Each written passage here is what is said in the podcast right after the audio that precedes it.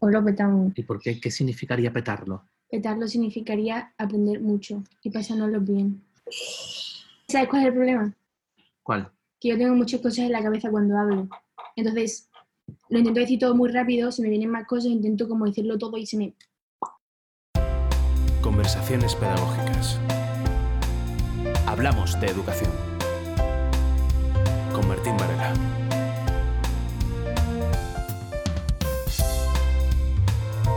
¿Me escucháis? Te escuchamos. ¿Qué tal, Kiki? ¿Cómo estás? ¿Esto qué- ¿En qué plataforma está? ¿En Netflix o, o HBO? Ojalá. Esto tiene un nivelón. El absentismo, el abandono escolar y la brecha digital son problemas íntimamente ligados a la vulnerabilidad social y a la pobreza. Lo sabe muy bien Francisco Javier Aguilar, un educador con años de experiencia en la intervención social en este tipo de realidades en los barrios más deprimidos de Sevilla y otras provincias. Hace años que trabaja en la Fundación Valia por la Infancia, una asociación sin ánimo de lucro que alienta la esperanza entre los más desfavorecidos. Ahora pues se habla mucho de esta brecha que ha provocado la crisis, que dónde están los niños, que especialmente los más necesitados. Y evidentemente me he acordado de vosotros y digo, les tengo que preguntar a ellos, que son los que están con estos, no los que supuestamente salen en los medios de comunicación hablando. ¿Es real, no es real? ¿Hasta qué punto? Lo primero que me sale preguntarte es cómo estáis, cómo estáis en, en el barrio, cómo estáis por casa. Pues ahora mismo pasando mucha calor, mucha calor porque estamos teniendo un mes que vamos, hombre, estamos bien. El verano en estos barrios, eh, yo creo que son los momentos más delicados del año, aunque algunos sí tienen capacidades para ir de semana a campo de alguien, a la playa, dependiendo de las circunstancias que tengan, pero hay mucha gente que no tiene posibilidades de salir del barrio y tú lo sabes, Eh, creo, creo que nos podemos meter- perder algún matiz. Ahora, ahora, Bueno, pues vamos a seguir. venga. Me estabas comentando que el verano era una época complicada, ¿no? Y este aún más. Y te comentaba también al principio que tenía ganas de contactar con vosotros, pero mm, nosotros nos conocemos, los que nos escuchan no saben exactamente dónde estás, dónde estáis trabajando, dónde vivís. Bueno, nosotros vivimos en la Candelaria, dentro del radio de influencia de la zona de tres barrios, que son Candelaria, Pajarito y Madre de Dios. El barrio de los Pajaritos es el más famoso últimamente por el INE, como el segundo barrio más pobre de Europa y con esos indicadores. Y bueno, pues aquí llevamos, pues yo prácticamente nací aquí en el barrio y mi mujer también, María José, y llevamos unos 45 años, que es la edad que ya, que ya tenemos. Y bueno, mucho tiempo vinculado a, a lo socioeducativo, con menores con jóvenes, en la zona donde estamos ubicados. Tuve la, la suerte de que marcaseis mi vida, nuestra vida, la mía de mi mujer, por los cinco años que estuvimos allí compartiendo proyectos. Y es eso es inevitable pues pensar que cuando se habla de cómo ha afectado a los niños y a las familias este tiempo de confinamiento, pues acordarnos de vosotros. Si yo te pidiese que tomases la voz de estos niños que no han podido ir a la escuela y han vivido una supuesta brecha casi a veces insalvable, ¿qué me dirías? ¿Qué voces escucharíamos? Pues mira, muy variada.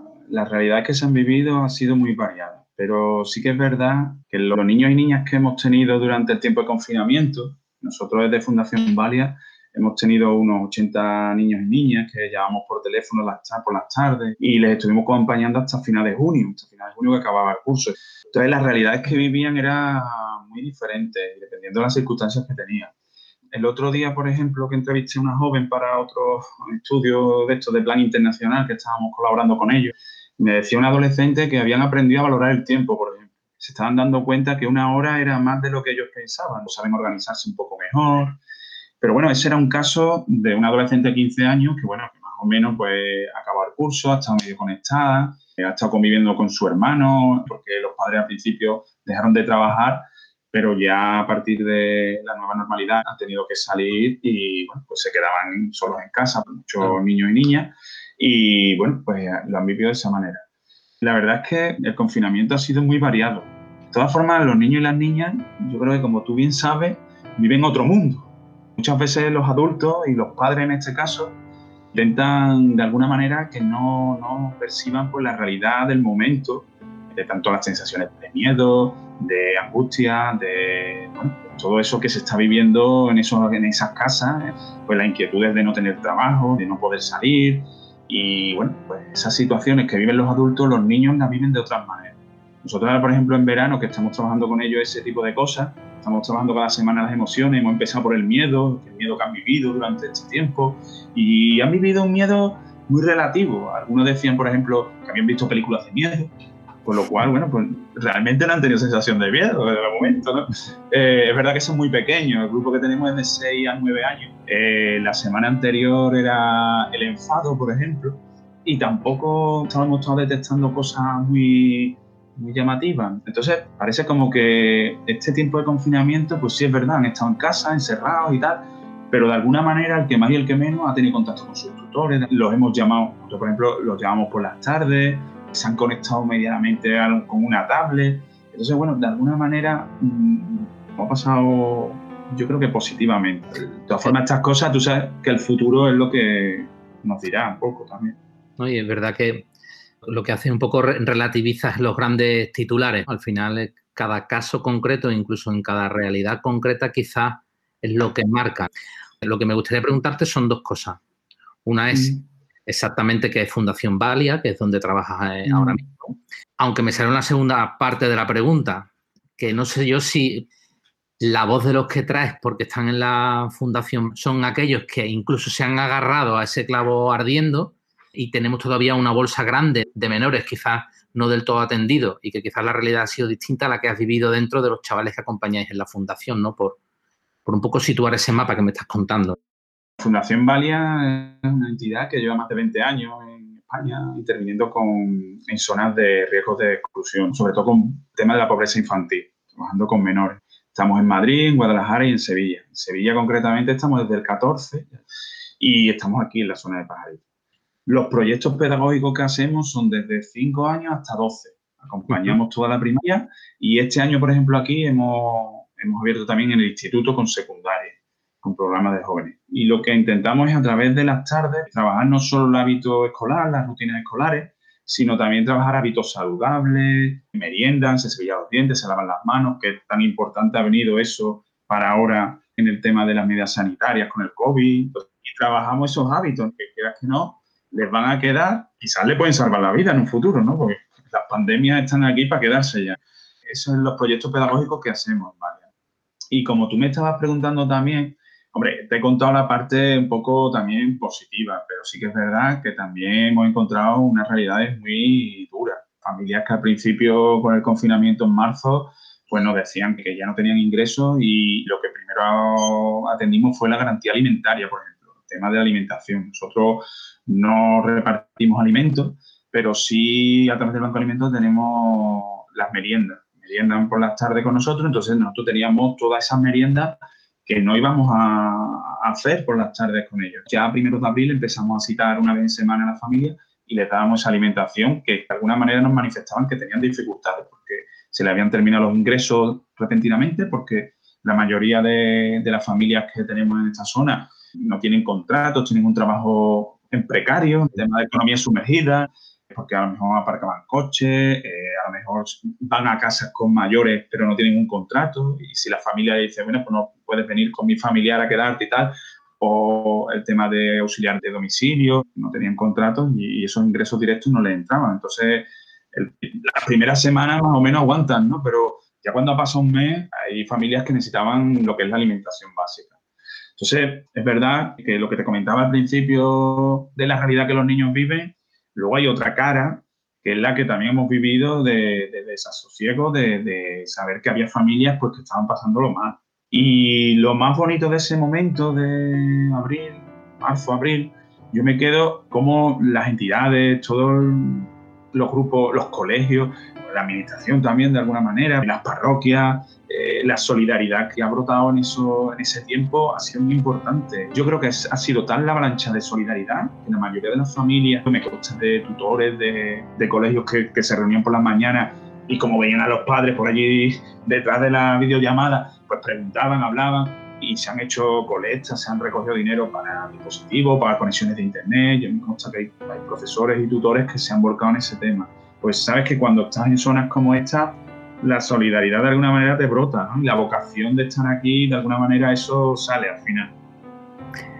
Es curioso cómo lo que se vive también desde dentro es esa imagen positiva, no a veces la solo la negativa que también se proyecta un poco a nivel de titulares y tal, porque mm. lo que se vive a veces ahí en el barrio es esa, esa otra cara de solidaridad, de entrega, mm. que, digamos es, iluminadora.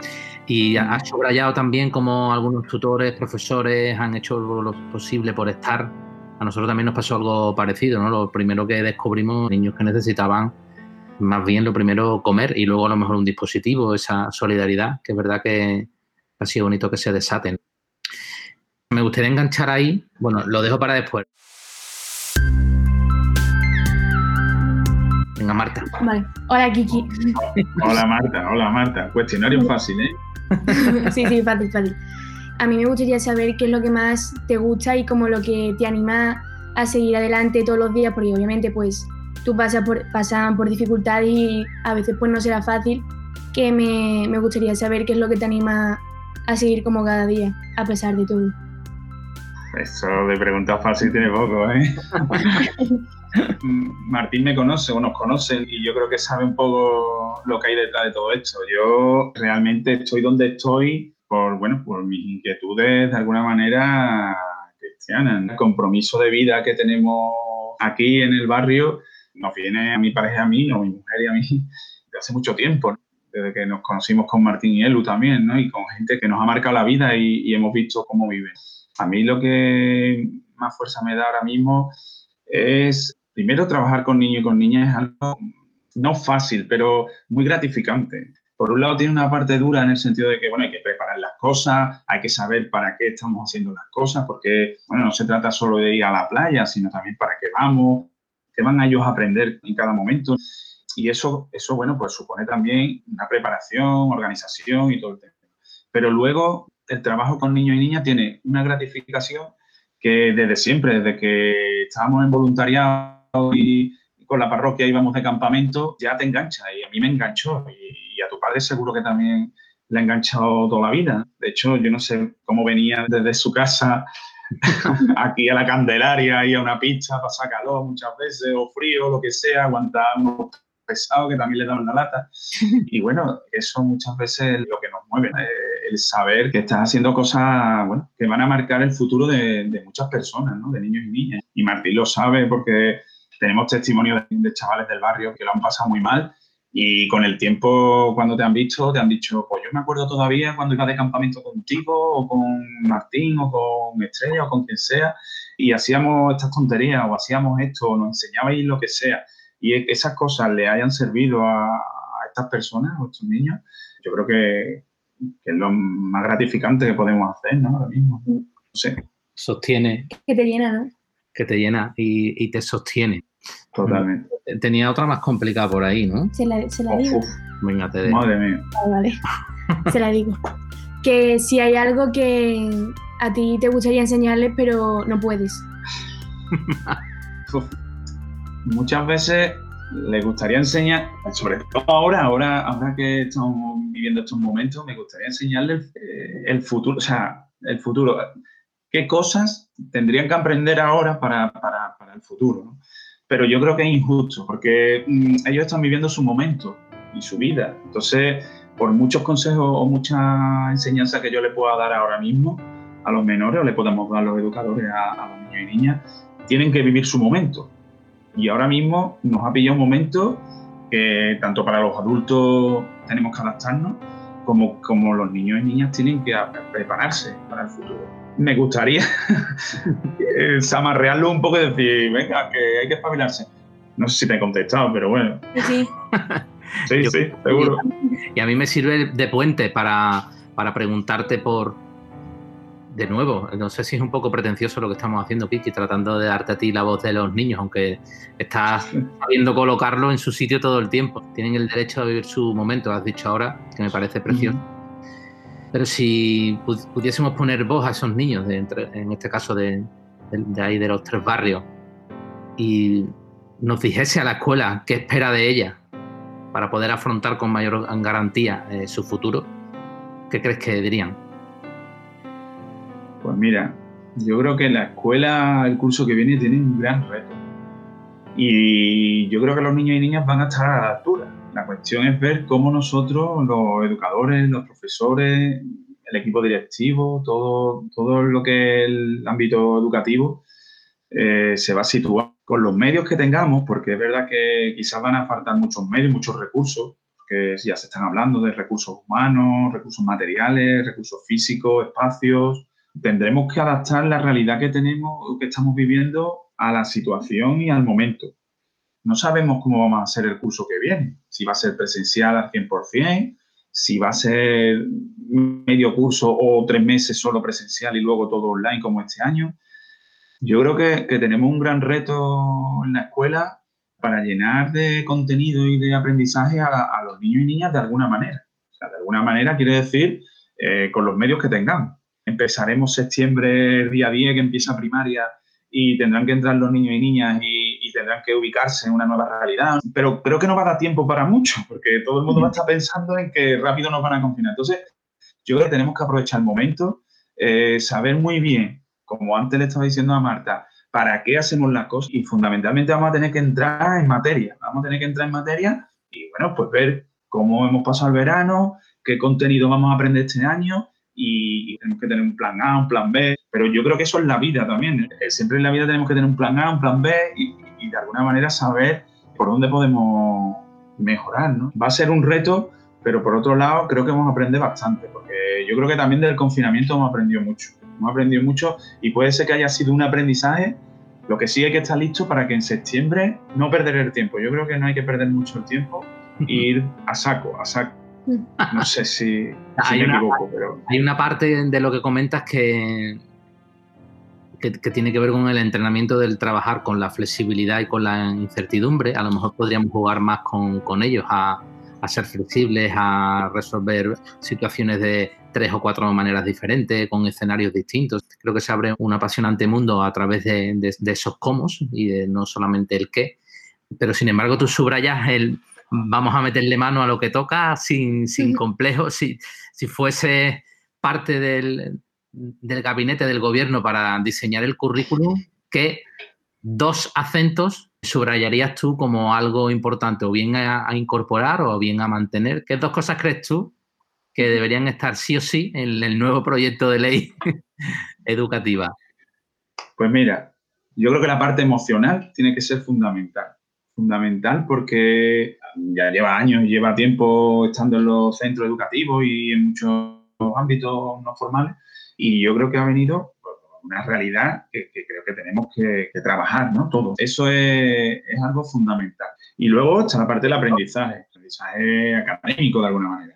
Yo creo que ahí tendremos que centrarnos, pues como la medicina hace, ¿no? Ahí es donde está el reto, en darle a cada uno de los alumnos lo que necesitan o, donde tiene que apoyarse más. Y, y, yo creo que ese tiene que ser el reto fundamental del futuro, ¿no? De alguna manera. Que adaptemos la educación a aquello que cada individuo necesita. Yo entiendo que, pues que el número de las ratios de las clases son muy grandes y tal, pero sí que de alguna manera eso los profesores pueden hacerlo y, lo pueden adaptar.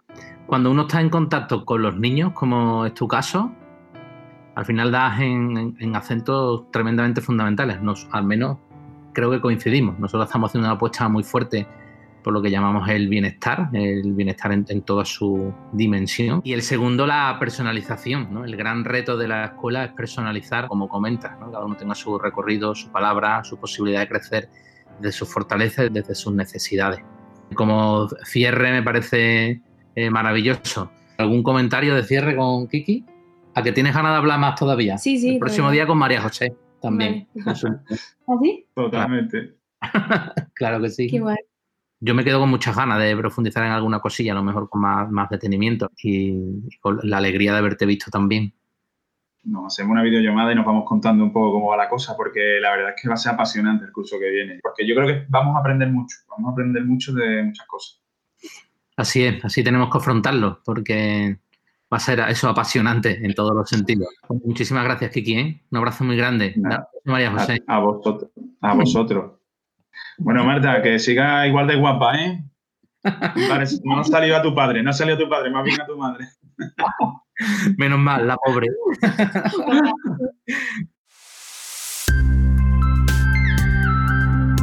¿Qué tal, Marta? Muy bien, muy bien. ¿Te ha gustado conocer a nuestros amigos Sí, del barrio? sí, ¿Te has dado cuenta cómo la mayoría de la gente que está en esa realidad focaliza sobre lo positivo? sí.